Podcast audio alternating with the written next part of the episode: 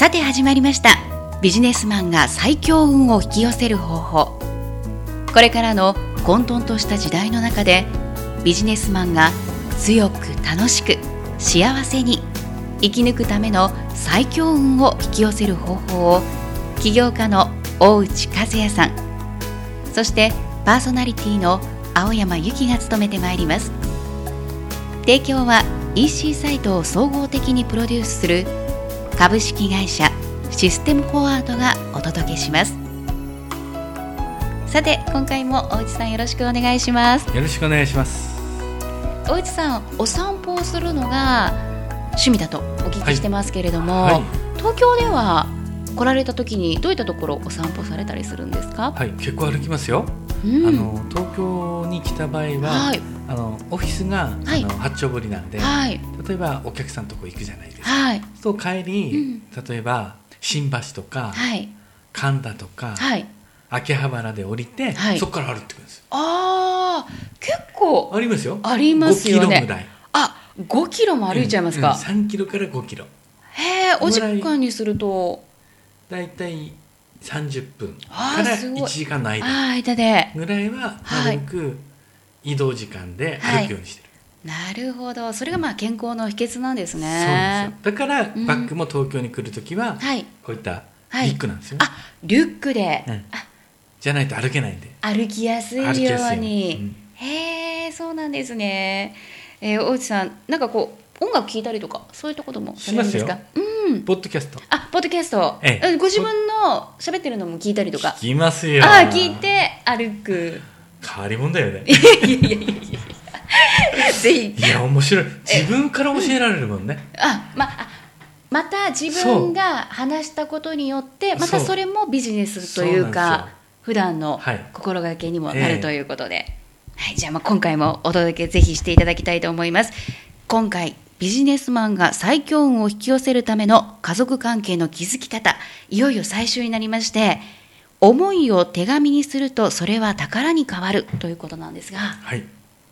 これは大切なことですよ。はい。皆さん、手紙書いてますか？家族にみたいな。書いてないですね。ね？書かないでしょ？なんか小学校の時とか、ええ。なんか学生の時はなんかええ。両親への手紙とか書いてたような気がするんですけど、うんうんうん。うん全く書いてないですね。これは、ううん。ちの長男がはい。大学に行く時。はい。に引っ越しの当日ですね。はい。ワゴン車でうん。僕が運転して、助手席に長男が乗って、荷物をたくさん積んで、はい。じゃあいわきから行こうということで、あのワゴン車を運転してたんですね、はい。そしたらあの出発する間際にはい。妹たちが出てきて、うん手紙をはい。兄に渡したんです。手紙渡したのそしてじゃあね頑張ってねっていうことで僕出てきたんですけど、はいはいはいそして、まあ、運転してる最中、はい。じゃあその手紙をはい。長男がこう開けては読んでるわけですい。よ、はい。うん、うん。妹2人いますからね、はい。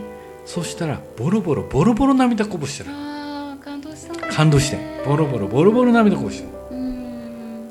そしてどれ見せろと。はい。いや見たいじゃないですか。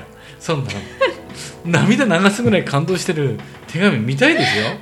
見たい。普通見たくなりますよね親だから、うん、うん、そうです。親だから見せますね、じゃあ。うん見たくないでしょ、でも長男は見せないんですよ。うん、うん、これはうん。うん。俺の宝物だから。あ絶対に見せられない。一生の宝になるもんだから。あ、いやー、すごこれは俺の一生の宝物にするって言ったんですよ。その時に思いっていうのは、はい。思いを手紙にするとそれが宝物に変わるんだなと。金や銀だけが宝じゃないんですよ思いを文字はい手。紙で伝えるうん。ことでその人にとっては宝物にもなるんですよね、うんいや、でも、手紙って嬉しいですもんね。嬉しいでしょ？うん。例えばまあもちろん選別でね、うん。じゃあ頑張ってねって1枚もらったところで、うん。使ったら何にもなくなっちゃうんですよ、確かにそううんですよね。ただ書いてある手紙はこれ一生残りますから。だから書くことって大切なんですよ、そうですよね、うん、伝わるの？思いって。だってあの結婚式でも、ええ。花嫁さんがあの両あの手紙ええの場面あるじゃないですか、ええ新婦の手紙っていう場面、もう本当にみんなボロボロになってもう本当にな感動を与えますもんね。ね。手紙って、え心を込めて多分書いてるから文章にもその思いが多分きっと伝わるんでしえそょうね。うなんですよ、ね。と手紙だとうん。ある程度こうなんていうかな書き直せないじゃないですか。うん。だからよくより自然感が出るんですよね。思いが伝わるんですようん。これワープロですと後でこれ文章おかしいなみたいな。で直しちゃうとはい。普通になってしまうんだよ。あですよね。ーはい。これ手紙だと書き直せないんで。はい。そっか。やっぱりその思いがガーッと伝わるわけですよ、だから絶対うにん。書くっていうことが大事なんですよね。そうなんですよ。うーん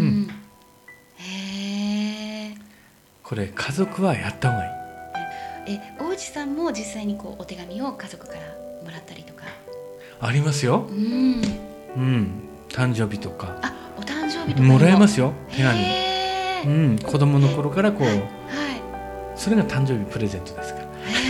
ああと似顔絵とかね書いて。はい。子供時代もらいますよね。うんやっぱり大切に取っておきますもんねやっぱりそういうのを見て励みになりますでも私もなんか両親に書いたなんか似顔絵とかをええ。なんかお父さんが持ってたりとかしました、なんか財布の中とかに入れてましたそういえば。励みになるんですよ、ああそうなんですうね、ん、思いは伝わるんですよ。紙にすると。手手紙にするとね。うーん。だからこんなことだってすぐできるでしょ。はい。ね。そうですね、うん。じゃあそうですよね、まあ、母の日とか父の日とか、うん。そういった時でもいいんですよね。書くっていうこと、うーん。ん宝に変わっちゃいますよ、本当ですね、うん、便箋1枚いくらですか、うん。ん。1円もしないでしょ？うそれがその人にとっては何千万。下手したら何億円の価値になるんですよ。頑張れる？その手紙一つで。パワーになる。なりますよ。へえすごい。えー、ねまあ本当にこう気持ちが込められた手紙を手にするとそれがパワーになると思うんですけれども、えーずっとこう続いてきたんですけれどもね大内さん。ビジネスマンが最強運を引き寄せるための家族関係の築き方ということで、えー今まで振り返ってはい。いただいてどうですか、こうやっぱりこう、まあ、もちろん仕事と結びつけるというのはもうすごく分かったんですけど、はい。家族関係と、まあ、旅行ならええ。仕事もうまくいくっていうのは、そうですね。はいはい。僕お話を聞いていてええ。分かったんですけど、え振り返ってみていかがでしょうか？えですからもう皆さんがやるべきことはうん。もう明確なんですよ。うんうんもう簡単ですよ。うんまず一つ一番目。はい、ね毎日ご飯を食べるときうん。に美味しいうん。美味しいと20回言う。20回言う。もう必ずうん。20回は言いましょう、これ20回皆さんね、20回言いましょう。はい。で次2番。はい。ねありがとうって言われることを趣味にする。うん。だから一番いいのはうん。料理を作るとかそういうことですよ。ね。うん。音読してあげるとか本を読んであげるとかうん子供にうんねそういうことを趣味にしなさいっていうことね。うんこれもできるでしょ？そうですね、難しくないですよ。うん。3番目からは身近な人から学ぶこと。うん。でそこに敬意が生まれうん。信頼関係が強くなるってことですね。んだからたくさん学ぶっていうこと。うん子供たちから。はい。尊敬するってこと逆に、ううんん尊敬するっていうことなんですね、尊敬するっていうことですよ、だから「いやすごいね」と。うん。褒めるってことだよね、うん。いや本当役に立ったよと。うん言ってあげるってことですよ。子供たちに、うん、逆に教えられたよっていうことを言ってあげる。これもなかなか言えないですけどね。でもこれ言えたらよいいよすごいいい子供たちが、すごいですねになりましょうみんな。ねさんのところが、うん、素晴らしい子供たちになるよみんな、うんうんお子さんがいるところは、はい。ぜひやっていただきたいと思います。はい。そして4番目。うん。ね。家族こそあんたの力になるチャンスを待ってる。だから家族にたくさんやっていただけるこうん。とを探す。お膳立てをする。それは小さい子供であってそう。もですか？そうなんですよ、うん。だから例えば、うん。ケーキを作る機会を与えたり、はい。なんかするんだっていいんですよ、ううんん。一緒にる。作ろうとああ、うん。して、はい。じゃうんうん。あママにはい。あげようとうん。そういうチャンスを与えるとお膳立てをしてあげで一緒になって作って、はい。それで、はい。ね、お母さんにうん。食べてもらえばいいんですよママに、それママが美味しい美味しいこの家族関係これ想像してみてください、うんザ幸せですよねえ なんかもう笑顔しか見えないですよね、もう幸せど真ん中ですよ、ううんんまさしくそうはいそういうことですよね。うん。で次にはい。ね思いを手紙に書くとうん。いうことですよね。もちろん口でもうん。ね、言うことも大切ですね、こはい。れを手紙にして渡す、うん。本当にいつもありがとうね、うん。これを書く。もうこれで家族関係？はい。は築けますから。すごい。はバラ色の生活ですよ、い。家庭は。はい。となると次の日からもう頑張れますし。頑張るでしょ、ね。うん、仕事だってね、うん運が良くなりますよ。まあもう本当に近い人を幸せにしてると、そう。だから家庭関係がものすごい幸せなんで、はい。ニコニコニコニコしますもん。ね。これ家庭関係ギクシャクしたらやっぱ顔に出ますから、あもうぶすくれた顔になっちゃうんですよ。やっぱ産んだって逃げていっちゃうよね。大内さん結構わかる。わかりますよもう、うん、へだから、家族関係うん。を大切にするっていう、この気づくっていうのはね、はい。大切ですよね。でも意外に、うん。あの皆さん見落としてるところじゃないですか。ね。なんかこうビジネスっていうとなんかもううんこういうのこうやってればいいのかなって思うけれども、うん本当はこの家族関係がうん、ここがだから要は仕事のためにね、うん。家族を犠牲にああありますあります。あるじゃないですか。はいどうですか？逆ですからね、ああ、うん、本当にいい仕事をしたければ、うんうん。家族関係が大切なんですよ。ただそれは時間じゃないんですよ。はい。思いなんですよ、うん。うん、家族に対する思い。みんな時間だと思っちゃうんですよね。ああそうすると時間長くいればうざがられるんですよ逆に。だからそれはみんな履き違えてんのどっかに連れていくとか、あねはいはい。長い時間を過ごすとか、うん。そんなこと関係ないですよ、うんうん。短くたっていいんです、でも確かに、うん。大内さんに今い言っていただいていることってどれもすぐできることですでよね。きるでしょ、い。やる気があればできるんですよ。やる気があれば本当うんできることですよね、うん。これがやれば仕事ができるようになるんですうよ、ーん。だこれをやらない人は、うん。仕事ができるようになりたくない人ななんか勘違いしてるね。うーん。やっぱり家族関係が土台になって仕事がその上に立ってるだけですからね、ん。そうですよね、うん。家族の幸せの顔を見るためにの仕事ですもんね、はい。そうですよね、はい。ありがとうございました。よくわかりました、はい。えそしてもう一つなんですけれども、はい。テーマがありまして、はい。ビジネスマンが起業する上で大切なことということをはい。話していただいているんですけれども、もちろんあの起業を考え中の方もええ。参考になると思うんですけど、普通にお仕事されている方でもですね、あの大切なんだなということをお話ししていただいているんですが、はい。今回は一つのことを続けていれば努力は必ず報われるというお話を聞かせていただくんですが、うん。これはねやっぱビジネスの上で僕はね大切なことだと思いますよ。やっぱり一つのことを長く続ける、うんうん。これは全てにおいて。うんうん。取引先。はい。お客様、はい。ね、自分たちが使ってる商品。うん。長くうん。続けるっていうこと。です、はい。一つのこと一つのことを、うん。はい。続けるっていうことですね、うんうんで僕たちは、うん。あのまあ、システムを作ったり、はい。EC サイトを作ったり、はい。ビジネスをはい。それで提供していうくん会社なんですけど、はい。はいやっぱりプログラムを作る言語っていうのはい。があります、はい。開発ツールっていうのがね、はい。そして私たちはあのマジック XPA っていうはい。ツールを僕はもう28年間、えー、すごいですね、うん。サラリーマン時代からやってるから。へーはい。これだけはい。やってるんですよ。はい。あと他やらないの。いろんな言語あ。世の中たくさんありますよ。はい。ありますよ、はい。ありますけど僕らはやらないんです。うーんもう一つだけ。うん。ずーっと特化してます、うん、それはなぜか。はい。他の言語を覚えるの大変なんですよ。はい。何個も覚えるのって大変なんですね、はい。はい。要はそうすると生産性がたくさん覚えれば覚えるほど、うん。一つの言語の生産性が落ちていくわけですよね。人の脳みそは一つですから。はい。ね入る量も一緒ですからね、そうすると一つのことをやってればはい。その言語に関しては最大限パフォーマンスを上げられるわけですよ。で僕たちはプログラムを作るのが仕事じゃないんですよ。あくまでもお客さんのビジネスを成功させることが仕事なんですよ。だから常にあの開発ツールっていうのは何でもいいわけですよね。お客さんからしてみれば。あはいはい。あなたがはい。一番使いやすいものをうん使ってくださいってことじゃないですか、はい。うんうん大工さんに頼む時に、うんはい。このノコギリ使ってっていう人いないでしょ？最新型だから いないでしょ、それと一緒なんですよ。ねはい。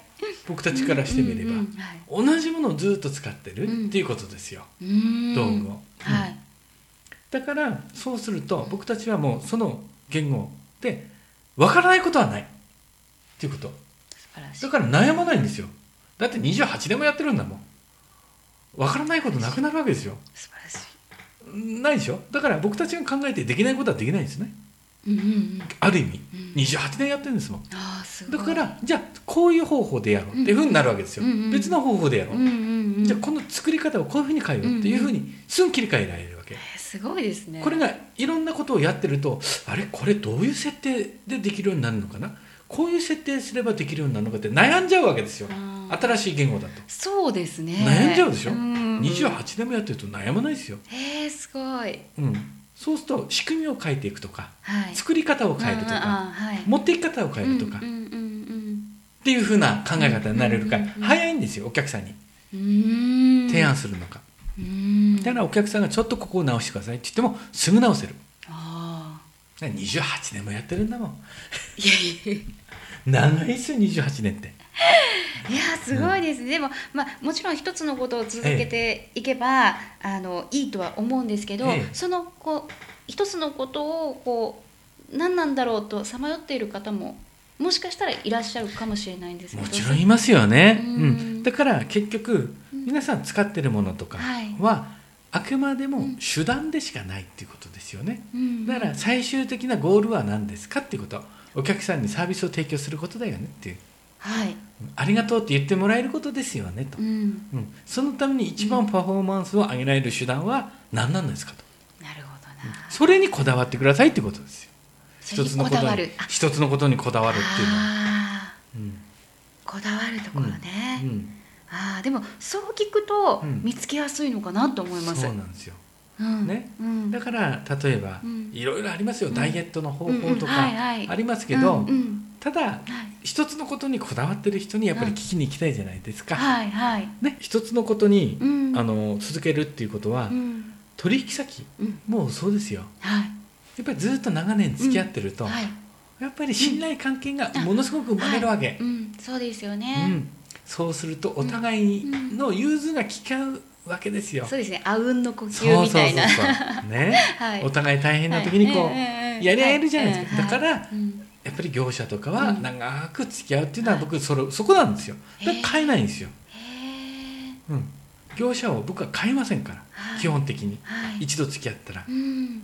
うん、それはなぜかっていうと、うん。やっぱりそこでこう人間関係が築かれてるから、まただから値段とかそういうのであまり比べないんですでもそこ大事かもしれないですよね、うん。いろいろとやっていく中で。ビジネスをやっていく上では、うん。僕それはねうん大切にした方がいいと思いますよ。これから会社やる人は。やるやる方はね。やる方は。うんうんうん。長く一つのところを続けていくっていう。結果的にあゆみつなんか取ってやるより、うん。そっちの方が安くなります。あ逆に。あなるほど。絶対。へえ、それはでもどんないろんな場面でも教訓として置いとくのはいいかもしれないですよね。ね。一つのところにっていうのはね、はい。へえそうなんですね、まあ、ずっとこうやって起業する上で大切なことのポイントを大内さんにお聞かせいただいたんですけれども、はちょっと振り返っていただいていいですか、はい。うん、もちろんね起業する方だけじゃなくて本当に身近に皆さんにもはい。心がけていただけるようなことをお話しいただいたかと思うんですけれども、まず一つね、はい。楽して儲けようと思うと他人に目が向き努力して儲けようと思うと自分に目が向くということなんで、はい、ね、楽して儲けようと思ってうん。起業しちゃダメですよと。うん。他の人を楽させるためにうん。自分が苦労しようと、うん。まあそういう気が前ね、はい。でやってくださいと、うん。まあ結果的にね楽して儲かってそれは悪いことではないですけどね、うん。ただ気構えとしてそういった気持ちでやってればどうせ苦労するんですからはい。ギャップがないですよと。理想とのギャップがないと。現実との、はい、ね、最初からもう苦労しようと思ってやると、うんい。いうこと。はい。1番目、はい。ね、2番目は遊ぶために仕事をするのではなく仕事をするために遊ぶのであるという考え方になってあるとうん。いうことですね。うん。うん、だからあの遊ぶために起業するんであればうん。いろんな商品を売っちゃうわけですよ。ううん。ん、儲かるの儲かるの儲かるのにいっちゃうわけ。はい。うん、じゃなくてうん。ね。僕は世のため人のため社会に価値を提供するためって言ったら、うん一つのことを極めていかないといけないでしょ？うん。まあそこに集約するためにこういったことを言ってますけど、ううん。んだから遊ぶため遊ぶっていうのはそのための一つの手段でしかないうん。ということです。うん。が2番目。はい。そして3つ目が、えー他人を真似るのではなく自分が成功事例になればいいということですね、だから人の成功事例を真似るんじゃなくて、うん。もう自分が成功事例を作っていくとうんいう気持ちでうん。会社を作ってくださいってことね、うん。はい。うん。4番目、はい。形を真似るより心を真似るとい。うことで、成功している人たちは、うん。みんな勉強家ですと。うん。だから勉強することを真似してください、うん。はい。あと責任転嫁しませんと、うん。ね、だから責任転嫁しないことをうん。真似してくださいと。うん。で商品やサービスをを子供のように大切に扱っていると、うん。ね。まあ、それを真似するとはい。いうことなんですよ。それが成功者である方の共通点。そう。なんですよ。そういうことを真似してくださいと。うん。ね。で5つ目はい。が、今お話しいただきました、ね。今日ですね。そうですね。一つのことを長く続けるとはい、うん、いうことをこだわるとはい。いうことですね。努力は必ず報われる。そう。一つのことっていうのが大事なんですよね、すごく勉強になりました。そんな何個もできませんから一人で、そうですうん、ね一つの子育て隊なんだから、はい。うんうんね。うんうん。一つのことを極めるまで磨いていくって。いう、そうして他が、うん。ね他はこれでうまくいったとかそういうことはどうでもいいの、はい。みんなそれを気にしちゃうの。他人の成功を気にしちゃうから、ダメなんですよ。うんそれはその役割で生まれてきてる人たちだから。はい、そのことをやるから成功するために生まれてきてる人たちだから、うん。あなたが真似したってうまくいかないんですよ、えうん、あなたは別なことで成功するように生まれてきてるんだから、ーうん。それを一生懸命やればいいの。うん。だから気にしない。気にしない。合わない。合わない。まあそういうことですよそういう人たち。でも気になっちゃうから。あでも本当に出て起業ですもんね、ね本当に起業というところのテーマでいくと、うん。そういうふうに心がけていかないといけないということなんですよね。最終的にはこれ僕もね、うん。はい。ずっと言ってることですけど、はい。競争をしないっていうことね。競争しない、うん。そこ大事ですようねん。だって起業するんだから、うん。競争しないやつでやった方がいいじゃないですか、うん。どうせやるんだもん、うん。自分で。うん。競争するんだったら嫌でしょ、もう、競争しない分野でやると。やると。いうことですね、はい、うんさて起業をする方にはご参考になりましたでしょうか、えー、5つのポイントを大内さんに話していただきました。さて大内さんもとても暑くなってきましたけれども。そうですね。はい。もうそろそろクールビズですね。そうですよ、はあネクタイは今日はされてない感じで。そうですね。はい、うん。いつもネクタイさされる時もある、うんうん。あはい。まあ普段しますね、うんうん。ただクールビズ期間はしませんよ。あそうです。もう本当に日本でもかなりクールビズうんうん。増えてきましたよね、うん。会社。そう。もうネク,、はい。こうネクタイするだけで3度ぐらい違うんで、あいや3度も違うんですか？違いますよ、男性大変、うん。大変ですよ。あやっぱりじゃあこの首元っていうのはかなり温度が。で冬あったかいですからね。はい。そうであ冬はでもあったかい、うん。あその考え方初めて聞きました。そうですよね。はい。あ冬はあったかあいんだ。ったかいんですよなるほど。えネクタイのコレクションとかあるんですか？小内さん。昔はね結構ありましたけど、今はもうクールビズなんで、あー半年はしないんで。あそっか。もう半年はしないんですね皆さん。五六七八九十。あそうですね。へえじゃあまあ皆さんも暑くなりますけれどもえ元気に過ごしていただきたいと思います。大内さん今日もありがとうございました。はいありがとうございました。